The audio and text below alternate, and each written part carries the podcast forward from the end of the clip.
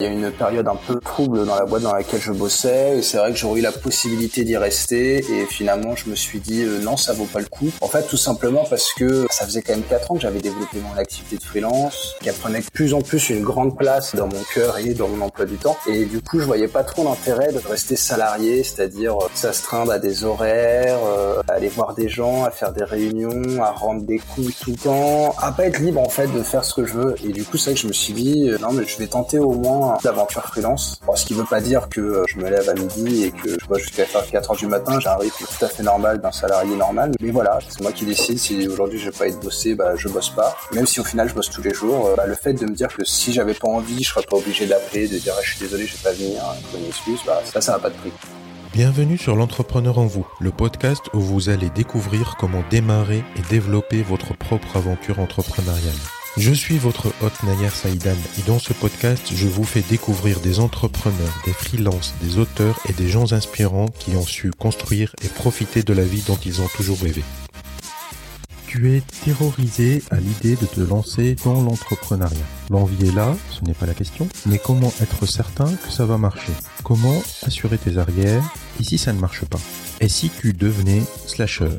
Salarié et freelance en même temps. L'idée est sexy, commencer ton aventure entrepreneuriale sans lâcher ton boulot. Guillaume Guersan, mon invité d'aujourd'hui, l'a fait. Pendant 4 ans, il a fait les deux, salarié et freelance. Et puis, depuis peu d'ailleurs, il a sauté le pas et passé à 100% freelance. Vous pouvez accéder à l'ensemble des liens et à la retranscription de cet épisode sur le blog en vous rendant sur l'URL suivante envou.co slash 28, le chiffre 28. Réveille l'entrepreneur qui est en toi, épisode numéro 28. Bonne écoute à tous. Guillaume, est-ce que tu es prêt à nous révéler l'entrepreneur qui est en toi Eh bah ouais, je suis prêt. Excellent. Aujourd'hui, j'accueille Guillaume Gerson, freelance en marketing digital. Guillaume a été durant plus de 4 ans freelance en parallèle de son emploi salarié. Aujourd'hui, il a quitté son job et s'est mis à 100% en freelance. Guillaume, avant de parler de ton business, j'aimerais qu'on remonte le ton et qu'on s'intéresse un peu à ton parcours personnel. Est-ce que tu te rappelles du tout premier projet ou business que tu as fait? Ouais, bah en fait, euh, déjà dès le lycée, j'étais un peu euh, geek, on va dire, et du coup, euh, bon, je jouais pas mal à des jeux et j'étais sur pas mal de communautés en ligne, et du coup, ça m'était arrivé de créer des petits sites internet, voilà, en HTML, des trucs hyper basiques en suivant des tutos sur internet. Et du coup, au lycée, pour essayer d'arrondir un peu les fins de mois et, de gagner un peu mon argent de poche, bah, je créais des petits sites, voilà, pour des gens, des petits sites vraiment pas chers, genre 200 euros, des trucs comme ça. Aujourd'hui, ça me paraît complètement fou de, de facturer un site ce prix-là. Et, mhm. et, du coup, c'est là que j'ai commencé véritablement à faire un peu mon business en ligne, on va dire, parce que bah mine de rien, j'étais euh, à l'époque, je l'appelais pas comme ça, mais j'étais déjà un peu freelance, quoi. Et justement, en fait, j'avais trouvé mes premiers clients sur le Bon Coin. Alors, euh, des gens qui ouais, des, des gens qui cherchaient, ouais, qui cherchaient, euh, parce qu'en fait, sur le Bon Coin, j'avais découvert la fonctionnalité où tu peux poster une demande, en fait, euh, voilà. Et, et, du coup, bah, j'avais vu qu'il y avait des gens qui voulaient des sites internet, et c'est comme ça que je me suis dit, bah tiens, je vais leur proposer mes services, quoi. Excellent. Guillaume, je te propose qu'on s'intéresse un peu à la période de 4 ans où tu avais double activité. Ouais. Tu étais salarié le jour et puis euh, un peu freelance euh, le reste du temps. Comme Batman. Comment tu as eu l'idée et comment s'est passé le démarrage? Ouais, bah en fait, c'était un peu par la force des choses parce qu'à cette période-là, j'étais un peu dans, dans la galère, on va dire. Et du coup, euh, j'avais besoin de vraiment de mettre du beurre dans les épinards. Voilà, par la force des choses, je me suis mis à rechercher des solutions pour pouvoir proposer mes services, mais en travaillant que le soir et, et le week-end. En sachant que je voulais pas faire euh, des jobs euh, genre euh, fast-food et des choses comme ça. Mhm. Et du coup, j'ai trouvé une plateforme qui s'appelle Fiverr que beaucoup doivent connaître et que tu dois connaître aussi. Et je me suis dit mais c'est super leur truc, tout se passe en ligne un peu comme sur Amazon, sur un site e-commerce, t'achètes des services. Je me suis dit pourquoi pas proposer mes services? Alors ce qu'il y a c'est que moi vu que je suis un peu une bille en anglais, Fiverr c'était un peu compliqué. Et du coup, c'est là que j'ai découvert son équivalent français, donc euh, qui s'appelle 5euros.com. Et je me suis dit, bah voilà, c'est ça qu'il faut que je fasse. En fait, je propose mes services et les gens euh, les achètent en ligne. J'ai pas besoin de discuter par téléphone avec eux.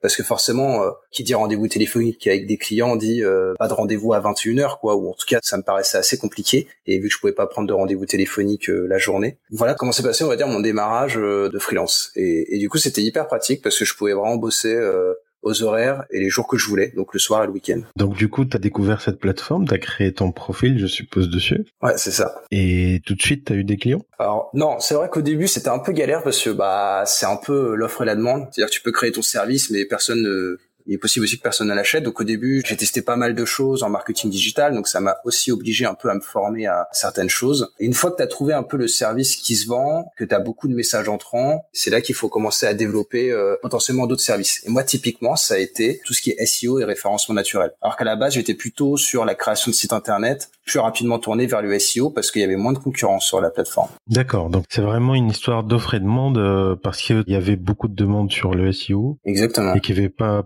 assez de freelance dessus. En tout cas, au début, quand t'étais dessus, quoi. Ah, au début. Ouais, c'est ça, exactement. Moi, je suis arrivé au bon moment, on va dire, à ce niveau-là, parce qu'il n'y avait pas grand monde encore qui proposait de services SEO. Et du coup, j'ai eu beaucoup de chance que dès que j'ai créé un service sur ce thème-là, j'ai eu beaucoup de messages, euh, voilà, de personnes euh, que ça intéressait, quoi, qui lançaient euh, soit un blog, un site internet e-commerce ou des trucs comme ça, et qui du coup voulaient se mettre à faire du référencement naturel. D'accord. Est-ce que c'est plutôt des bons clients, les clients de ce type de plateforme? Bah alors, du coup, il y a tout. C'est ça qui est intéressant aussi, mais c'est qu'il y a tout. Tu peux avoir des bons ou des mauvais clients. Après, il faut aussi définir ce qu'est un, un bon et un mauvais client. Euh, voilà, c'est vrai qu'il peut y avoir des clients qui vont te faire pas mal de temps parce que c'est parfois des clients qui n'ont pas vraiment de besoins euh, bien définis. C'est-à-dire, ils n'arrivent pas avec un cahier des charges, mhm. en sachant ce qu'ils veulent exactement. Ça va parfois être des gens, ils sont là, ils disent, ils viennent te voir, ils te demandent euh, comment je peux faire pour être visible sur Internet, comment je peux faire pour attirer du trafic sur mon site. Et du coup, bah, va falloir un peu leur expliquer euh, ce qu'est le marketing digital, quoi. Et voilà, il peut y avoir des clients comme ça, donc c'est ce qu'on pourrait appeler entre guillemets, je dirais pas forcément des mauvais clients, mais des clients qui sont euh, très consommateurs de temps. Voilà, voilà ce qu'il peut avoir. Mais après, il y a aussi des très bons clients. moi, j'ai aussi des grosses boîtes hein, qui commencent à aller sur ce type de plateforme. Ça se développe pas mal, et aussi beaucoup de d'entrepreneurs, de blogueurs, des gens qui ont des projets vraiment divers et variés. Il y a vraiment de tout toutes les thématiques possibles, elles y sont. Donc du coup, pour ça, c'est quand même assez intéressant. D'accord. Tes trois premiers clients, comment ça s'est passé? Alors là, ça va être compliqué de me souvenir. euh, franchement, ça date beaucoup. Et du coup, sur ces plateformes-là, puisqu'on est quand même, pour, pour expliquer un peu la spécificité des Fiverr et 5 euros.com, c'est que c'est un peu de la micro-prestation. Euh, voilà, ça peut être des prestations à 50, à 100, à 150 euros. Et du coup, bah, ça fait beaucoup de clients, quoi. Donc, euh, j'avoue que j'aurais un peu de mal à me souvenir de mes trois premiers clients. Mais en tout cas, je sais que pour ne pas m'être découragé, dès le début, c'est que ça s'est plutôt bien passé dès le départ. D'accord. Voilà, clairement. Sinon, tu sais que tu peux rapidement te décourager sur ce type de plateforme. Ouais. Et la spécificité de cette plateforme, je crois que c'est le premier service que tu peux proposer, il doit être à 5 euros, c'est ça? Exactement. Voilà, c'est ça. En fait, euh, quand tu crées ta fiche euh, de service, donc c'est comme si tu crées un produit sur Amazon, il faut forcément que le service démarre à 5 euros. Ensuite, tu peux proposer des options euh, allant jusqu'à 500 euros ou même plus si la personne coche plusieurs options. Mm-hmm. Et qu'est-ce que tu proposais à 5 euros Alors à 5 euros, au début, je pouvais proposer des choses comme euh, optimiser une page de ton site euh, pour le SEO. C'est-à-dire, je vais optimiser le titre de la page, euh, mettre des mots-clés en gras, des choses comme ça. Je pouvais aussi rechercher des mots-clés. par exemple, voilà, toi, pour ton cas, tu voudrais te dire, bah voilà, j'ai envie de référencer mon site avec mes podcasts, sur quel mot-clé je peux me référencer. Et moi, en fait, via un outil, voilà, que je payais via un abonnement, bah j'allais te donner une liste de mots-clés avec le nombre de fois où ils sont recherchés euh, tous les mois, etc. Donc ça, toi, ça peut t'aider. Moi, ça me prend 5-10 minutes. Mais toi, si finalement tu ne connais pas ces outils-là, bah tu sauras même pas par où commencer en fait pour savoir sur quel mot-clé te positionner. Quoi. Donc du coup, c'était c'était ça un peu mes premiers services. D'accord. Et combien de temps ça a duré du coup euh, ce travail sur 5 euh, euros? Sur la plateforme ah bah, En fait, j'y suis toujours. En fait, j'y suis toujours. Euh, au départ, c'était vraiment un complément de revenu où voilà, j'arrivais, euh, j'ai quand même rapidement réussi à me dégager euh, 200 ou 300 euros par mois. Donc euh, c'est exactement ce que je recherchais à la base. Et finalement, de fil en aiguille, ça s'est pas mal développé. J'ai un peu, euh, on va dire, parfait mes techniques de vente, etc. sur la plateforme. Et, et du coup, j'y suis toujours aujourd'hui. Et c'est d'ailleurs une des raisons pour lesquelles je me suis lancé 100% en freelance sans trop d'inquiétude. D'accord. Et quand tu dis t'as amélioré tes techniques de vente, c'est-à-dire bah, c'est-à-dire qu'en fait, la difficulté, c'est que, en fait, ce qui est génial sur cette plateforme, c'est que les gens viennent voir, ne serait-ce que pour le nom. Ils disent, ouais, 5euros.com, qu'est-ce que je vais trouver là-dessus à 5 euros? Mhm. Du coup, les gens se disent, je vais trouver un bon plan, etc.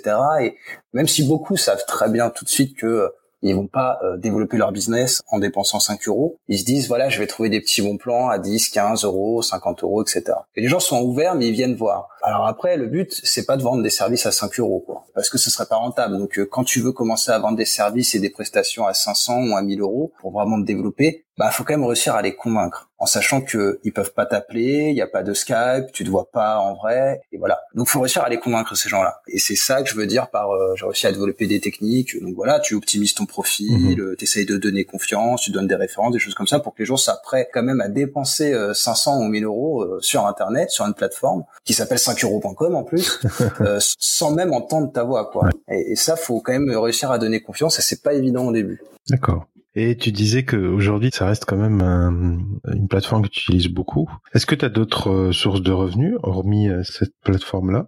Ouais, bah ouais. Alors, je suis inscrit sur plusieurs plateformes de freelance sur lesquelles j'arrive à trouver des clients euh, de temps en temps, mais c'est vrai que mes deux, on va dire mes deux points d'entrée pour trouver des clients, c'est 5euros.com parce que c'est quelque chose de vraiment très stable. C'est-à-dire que je sais quand même que le mois prochain, euh, je vais gagner à peu près tant. C'est assez régulier. Et aussi mon propre site internet, en spécialisé dans le référencement naturel, euh, j'ai aussi une stratégie d'acquisition euh, via le référencement naturel, via mon propre blog que j'ai créé. Et du coup, bah dessus, bah voilà, j'ai des formulaires de demande de devis, je présente un peu mes expertises et j'ai aujourd'hui j'ai pas mal de demandes entrantes directement. Donc pour moi, c'est une super chose parce que des clients qui m'ont trouvé grâce à une recherche sur Google, s'ils cherchent un freelance SEO, je les ai déjà convaincus en fait puisqu'ils m'ont trouvé grâce au SEO et qu'ils savent très bien qu'en plus il y a une grosse concurrence euh, là-dessus entre SEO parce qu'on est qu'entre personnes qui s'y connaissent normalement. Donc voilà, ça aujourd'hui c'est mes deux euh, on va dire c'est mes deux canaux principaux pour trouver des clients. Et après évidemment, tu as toujours euh, la recommandation client, le réseau qui de temps en temps voilà m'amène des clients mais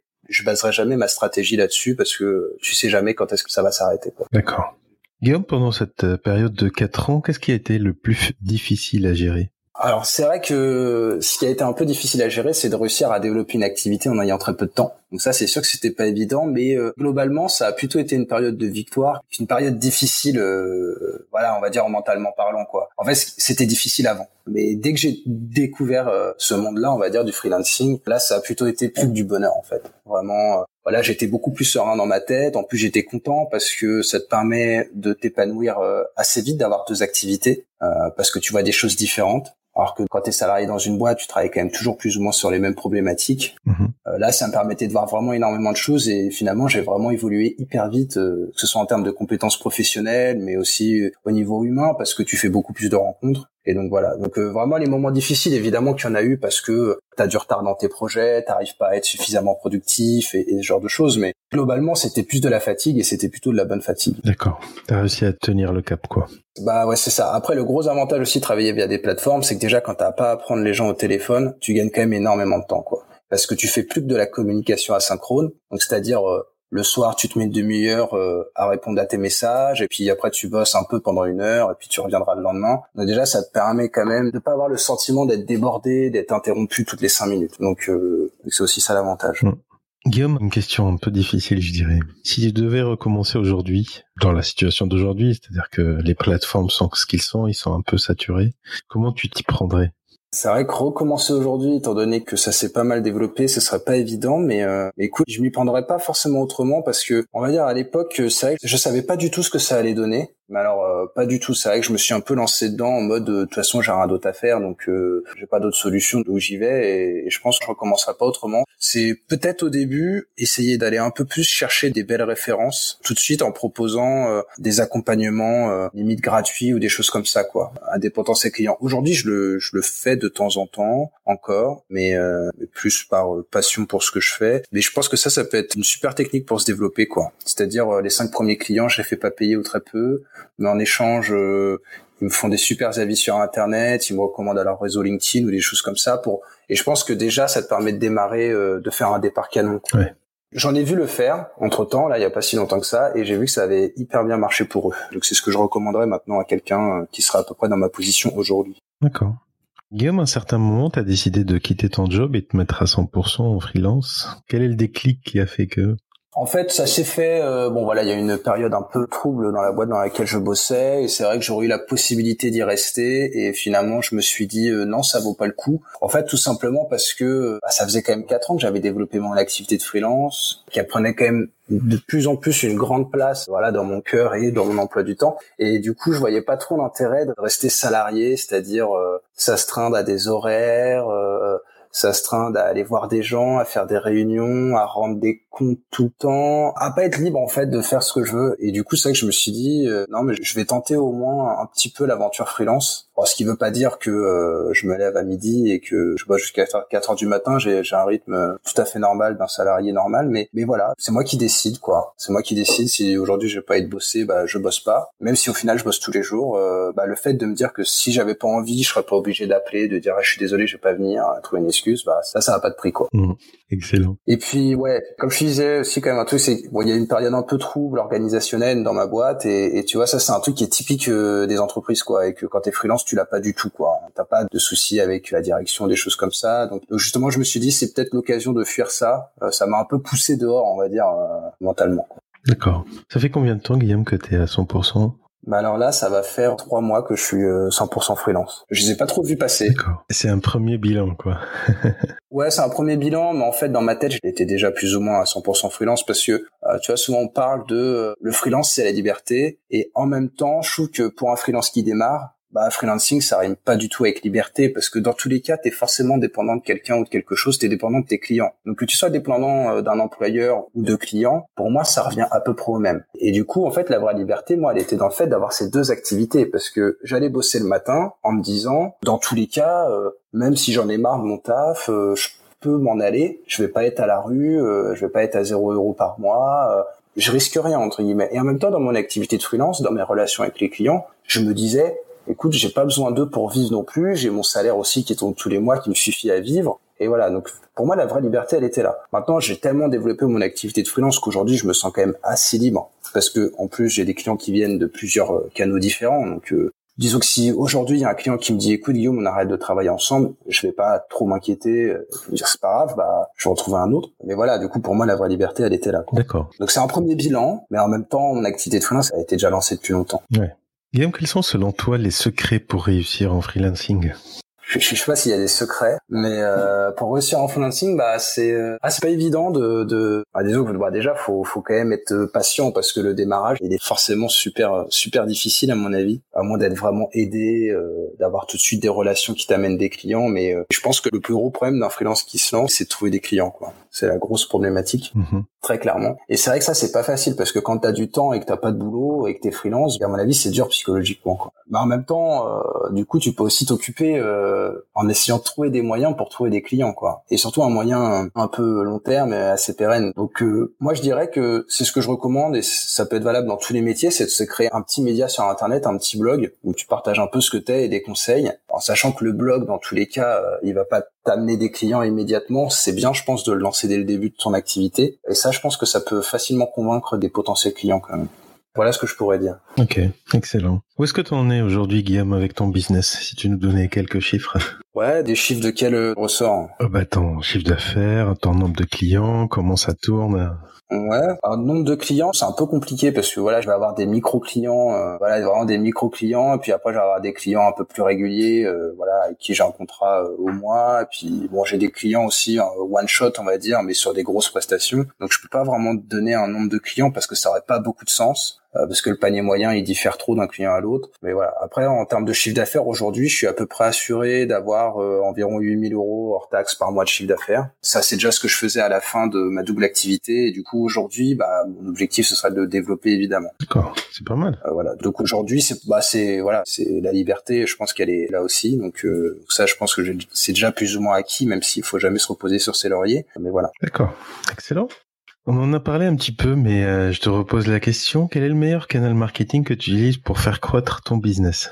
Alors ouais, comme je disais, les plateformes. Parce que les plateformes, en fait, euh, je pense que le nerf de la guerre, c'est les avis clients. Donc euh, plus t'obtiens de clients, plus t'as d'avis, plus t'obtiens de clients, plus t'as d'avis, plus t'obtiens de clients, à mon avis. Et du coup, plus tu peux facturer cher aussi. Après, c'est vrai que c'est pas évident de se démarquer, et surtout au début, euh, d'aller trouver ses premiers clients. Et ensuite, bah, son site internet, vraiment, moi aujourd'hui, euh, les clients qui viennent par mon site, c'est quand même le top du top, quoi, parce que voilà, ils cherchent consultant ou freelance web marketing. Alors bon, j'ai regardé, je suis pas premier non plus sur Google là-dessus, mais franchement, j'ai beaucoup de demandes qui arrivent. Ou même j'essaye de répondre à des problématiques que mes clients peuvent rencontrer euh, et j'essaie de donner des conseils et du coup ils tombent sur mon blog et puis ils disent ah bah tiens lui en fait il est freelance bah il peut peut-être m'aider quoi. Et du coup ils me contactent. Et ça c'est super parce que c'est des clients qui sont déjà à moitié convaincus en fait. Mon site internet c'est un peu comme un, commercial qui travaille 7 jours sur 7 euh, même le dimanche et le week-end et tout. Et, et ça pour moi c'est quand même le meilleur canal quoi. Mais dans tous les cas c'est sûr qu'il faut pas avoir un seul canal d'acquisition client. Ça pour moi c'est beaucoup trop dangereux. Faut pas mettre tous ses œufs dans le même panier. Donc pour les plateformes c'est pareil. Il faut pas être présent que sur une seule. À mon avis faut quand même être sur deux trois plateformes en, même temps parce que t'es pas à l'abri qu'une plateforme euh, tombe, euh, t'es pas à l'abri que ton site euh, il se fasse pirater et qu'il faille tout recommencer. Enfin voilà, après faut essayer de se protéger quand même, mais mais voilà. Donc c'est sûr qu'il faut pas avoir qu'un seul canal, mais vraiment pour moi les plateformes et avoir son propre site c'est quand même l'idéal. D'accord. Quelles sont les prochaines étapes clés de ton business et de ton évolution, Guillaume? Alors moi j'aimerais bien me lancer un peu plus dans la formation, donc euh, online et, euh, et aussi offline. Donc c'est-à-dire j'aimerais bien euh, pourquoi pas faire de la formation dans des écoles. Comme moi j'ai fait des études et, j'ai eu des formateurs qui étaient freelance aussi à côté et je me suis toujours dit bah ouais c'est ce qu'il faut faire quoi parce que j'aime bien le côté un peu partage d'expérience et puis ça change un peu des missions opérationnelles. Je trouve que c'est assez sympa mais de manière voilà ponctuelle quoi. Je sais pas une fois par semaine ou quelque chose comme ça. Et aussi online sur des plateformes genre Udemy ou des choses comme ça, mettre en ligne des formations en fait ces vidéos et puis après bah, qu'elles se vendent automatiquement sur la plateforme. Ça pour moi c'est vraiment la prochaine étape, le partage. Tu t'es fixé un objectif en 2019 Ouais, bah, c'est exactement. Je commence à m'y mettre. Euh, j'ai sorti une première formation vidéo sur Udemy là sur la productivité en tant que freelance. Euh, voilà, c'était une petite formation de 45 minutes. Je suis pas tout de suite parti dans un truc euh, super long et super difficile en termes de vidéo en plus j'y connais rien donc j'ai un peu galéré et voilà ça c'est vraiment je me suis dit 2019 ça je le fais et je m'y lance vraiment à fond d'accord excellent et euh, en termes d'activité, tu restes toujours sur du SEO ou tu as d'autres euh, Alors principalement. Principalement, ouais, c'est ça. Hein. Ouais, principalement du SEO. Après, j'ai aussi tout un volet, on va dire, inbound marketing, donc c'est-à-dire qu'au-delà du fait d'attirer du trafic sur le site de mes clients, il y a aussi toute une notion de conversion euh, de ce trafic-là. Après, ça peut être l'utilisation d'outils d'emailing, euh, de CRM, de choses comme ça. Après, au-delà du SEO, moi, je travaille sur tout l'aspect euh, acquisition, donc aussi publicité en ligne sur LinkedIn, sur Facebook, du Google AdWords aussi. Voilà, je fais tout cet aspect-là. C'est vraiment acquisition, mais maintenant, c'est vrai que j'ai quand même beaucoup plus de demandes en SEO que sur les autres activités. C'est vraiment le nerf de la guerre pour moi, c'est le SEO. D'accord. Guillaume, c'est le moment des temps forts. Quel a été le pire moment de ton parcours d'entrepreneur et comment tu as fait pour rebondir? Ah ouais bah en fait euh, comme je disais un peu tout à l'heure en fait le pire moment c'était avant. C'est vrai que depuis que je suis entrepreneur j'ai pas vécu vraiment de moments euh, qui m'ont marqué euh, négativement en fait on va dire. C'est vrai que je dois dire que après j'ai aussi j'essaie toujours de voir le bon côté des choses. Donc évidemment que parfois tu as des clients qui sont pas contents qui te laissent un avis négatif qui restera toute ta vie sur Internet en public, on va dire. C'est aussi le jeu des plateformes ou des pages publiques, on va dire, d'entreprise, c'est ce genre de choses. Donc ça, c'est des moments un peu durs, mais maintenant, c'est vrai que voilà, je m'y habitue. Du coup, tu fais avec et puis tu réponds et puis basta. Donc voilà, j'ai pas de grandes cicatrices euh, d'entrepreneur euh, et j'ai pas de moments qui me marqueront à vie et que j'oublierai jamais. Le négatif, j'essaye de l'oublier et de passer à autre chose. Donc euh, voilà, ce sera compliqué de te raconter précisément un moment négatif. Mmh. À contrario, quel a été ton plus beau moment? Mon plus beau moment, c'est, je pense que ça a été les premiers retours de mes clients euh, satisfaits parce que bon voilà, j'étais habitué à être salarié et bon, euh, dans, quand t'es salarié, t'as toujours ton boss qui peut te dire, euh, mais c'est du management, hein, qui va te dire ah bah c'est bien ce que t'as fait, euh, c'est super. Donc là t'es content, t'as une forme de joie, etc. Mais mais bon, tu sens que c'est quand même un peu c'est sincère, mais c'est aussi un peu du management et c'est fait exprès en fait pour que tu recommences quoi. Alors que quand c'est des clients avec tes freelances, les premiers qui te laissent un avis positif, c'est vraiment euh, je t'ai payé mais euh, tu m'as rendu service quoi. C'est tu m'as vraiment aidé. Et c'est très sincère parce qu'ils ont aucun intérêt eux à te mettre un avis positif à te recommander euh, en sachant qu'ils vont peut-être sûrement jamais retravailler avec toi quoi. Mmh. donc ça c'était vraiment les plus beaux moments les premiers avis positifs publics quoi. Parce que aussi l'aspect public il est important parce que quelqu'un qui dit merci comme ça en privé t'es content un avis positif, tu sais que ça restera à vie et que du coup, euh, voilà, ça, ça a de la valeur en fait, vraiment. Donc ça, c'était vraiment les plus beaux moments. Donc maintenant, bon, ça fait plusieurs années, donc euh, ça ne fait plus le même effet, on va dire. Sauf quand vraiment j'ai des avis euh, super élogieux, super longs, où là je me dis, ouais, la personne elle a passé autant de temps à écrire la vie, c'est que vraiment elle était super contente. mais voilà, quand ça vient de, de clients qui t'ont payé pour un service, ça, ça fait vraiment plaisir, parce que finalement la récompense, normalement, c'est l'argent, le prix que tu factures, et quand la personne te met un avis positif, finalement, c'est la plus belle récompense, quoi. Guillaume, c'est le moment de l'interview top 5. Le livre que tu recommandes. Alors moi, le livre que je recommande, euh, bah, il y en a plusieurs. Alors c'est vrai que je suis pas non plus un gros fanat de lecture, mais euh, le livre que je recommande le plus, ce serait L'art subtil de s'en foutre de Mark Manson, qui est un livre de développement personnel, mais qui est un peu différent des livres de dev perso euh, classiques, un peu méthode Coué ou genre de choses. Là, c'est vraiment un aspect, voilà, bah, peut-être que la vie des fois, il se passe des trucs négatifs, c'est chiant, mais il faut passer à autre chose, faut les accepter, et surtout, bah, s'il y a quelque chose qui te paraît négatif, un avis, euh, une injustice, typiquement voilà un avis négatif euh, suite à un service ou quoi que ce soit, on a tendance beaucoup à, à rejeter la faute sur l'autre à ce qui nous arrive, alors qu'en fait, euh, si on le vit mal, c'est avant tout de notre faute à nous, quoi. Et ça, c'est quelque chose qui m'a beaucoup parlé. Et du coup, depuis, j'essaye de beaucoup moins m'énerver quand, euh, voilà, que ce soit avec dans les relations avec des clients, quand il y en a qui sont pas satisfaits, bah, c'est essayer de se remettre un peu en, question. Ou même sur la route, c'est vraiment le truc quand t'es en voiture. Hein. Des énervements, ça arrive très rapidement. Et finalement, le gros problème, en fait, il vient de toi, quoi. C'est-à-dire, si tu perds cinq minutes, en fait, c'est pas très grave. Ça sert à rien de t'énerver pour ça. C'est pas parce que le mec en face, c'est un con. C'est juste pas grave. Voilà le livre que je recommanderais. Excellent. L'entrepreneur que tu suis ou dont t'es fan un entrepreneur que je suis ou dont je suis fan, franchement, il y en a pas. Moi, j'aime pas trop. Euh, c'est vrai que j'en vois beaucoup parce qu'aujourd'hui, les gens ils communiquent énormément, que ce soit sur Facebook, sur LinkedIn, etc. En fait, les entrepreneurs à succès qui réussissent et qui partagent leur expérience, c'est sympa, mais euh, voilà, je suis pas un gros fanat de suivre quelqu'un, euh, de m'abonner à sa page pour voir à quel point est-ce qu'il a réussi. Je préfère suivre plutôt, voilà, les petits freelances qui se lancent. tu sais, t'as des communautés un peu sur des groupes Facebook de freelance, mais normaux, on va dire quoi, pas des gros success stories. Je préfère suivre des gens comme ça, voilà, qui rencontrent des galères, qui demandent de l'aide et que tu peux aider. Mais voilà, il n'y a pas de grand entrepreneur que je suis. Je vois pas trop l'intérêt parce que je trouve qu'en fait, une fois que tu as vraiment réussi, c'est hyper facile de donner des conseils. Donc euh, voilà, c'est pas vraiment ce qui m'intéresse. Ton outil en ligne préféré? Alors mon outil en ligne dans la vie d'un freelance euh, que j'utilise depuis à peu près un an maintenant, ce serait Freebie. En fait, c'est un outil qui te permet de gérer euh, toute ta compta, euh, tes factures, ça te permet de suivre ton chiffre d'affaires. Du coup, quand tu dois déclarer ton chiffre d'affaires, tu sais exactement quoi déclarer. En fait, ça m'a fait gagner vraiment plusieurs heures par semaine. Et ça, c'est vraiment l'outil que je recommanderais et que, et que je recommande d'ailleurs hein, déjà de base autour de moi quand il y a des freelances. En plus, c'est pas hyper cher, c'est vraiment trop bien. Donc voilà, ça s'appelle Freebie, ça permet de piloter toute son activité de freelance. D'accord. Ton premier conseil pour quelqu'un qui aimerait se lancer aujourd'hui? Ce serait de bien s'entourer, de pas hésiter à trouver des communautés de freelance parce que je pense qu'ensemble on est toujours plus fort, ça c'est sûr. Après, euh, de manière plus opérationnelle et moins philosophique, euh, moi c'est ce que je recommande parce qu'il y a pas mal de personnes qui se lancent dans le freelance qui viennent me voir pour me dire bah voilà Guillaume, euh, comment je peux faire, je sais faire ci, je sais faire ça. Alors là, faut faire un bilan de ce que tu as comme compétence, de ce que tu peux vendre. Faut essayer de se spécialiser parce qu'il y a beaucoup de personnes qui en fait ont des compétences un peu en tout, voilà, qui sont un peu dans la génération un peu geek comme moi. Donc tu sais faire un peu euh, du marketing digital, du montage vidéo, d'autres trucs. Bon, voilà, faut que tu choisisses un peu ta spécialité quoi. Si tu veux faire de la pure acquisition de trafic comme moi, bah tu le fais. Si ton truc c'est plutôt les réseaux sociaux, faire du community management, bah fais-le. Et puis si ton truc c'est plutôt euh, le montage vidéo, etc., bah fais plutôt du montage vidéo. Mais essaye pas de proposer à tes clients, je fais tout comme si tu étais une agence, alors que le client en face de toi, il sait très bien que bah t'es tout seul, euh, t'es pas 10 euh, avec 10 spécialités et tu vas pas pouvoir l'accompagner de A à Z sur tous ses projets quoi. Ça, ça peut être l'erreur que beaucoup font au début, mais en même temps c'est un peu normal parce qu'on va se dire bah voilà, faut que je propose un maximum de services, même si je suis pas bon partout, mais euh, comme ça, je suis sûr de trouver des clients, quoi. Alors qu'en fait, les clients, ce qu'ils veulent, moi le premier, quand je fais appel à quelqu'un, c'est, bah, je veux le spécialiste de telle technique, telle stratégie ou telle techno. Voilà, on, on cherche des spécialistes aujourd'hui, quoi. D'accord. Le meilleur investissement que tu as réalisé pour faire croître ton business, ça pourrait être un investissement en termes de temps, de moyens humains, de moyens financiers, un produit ou un service.